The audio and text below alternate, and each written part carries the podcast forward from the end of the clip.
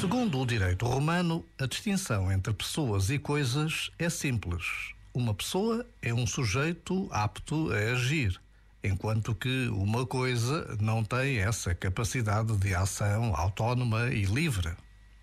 Mas então, quem faz só o que lhe apetece por pura inclinação? É uma pessoa ou uma coisa? E se me sinto usado como mero meio para atingir um fim, sou mais do que um instrumento disso? A uma coisa não se podem pedir responsabilidades, mas a uma pessoa, sim. É o preço da liberdade. Já agora, vale a pena pensar nisto. Este momento está disponível em podcast no site e na app.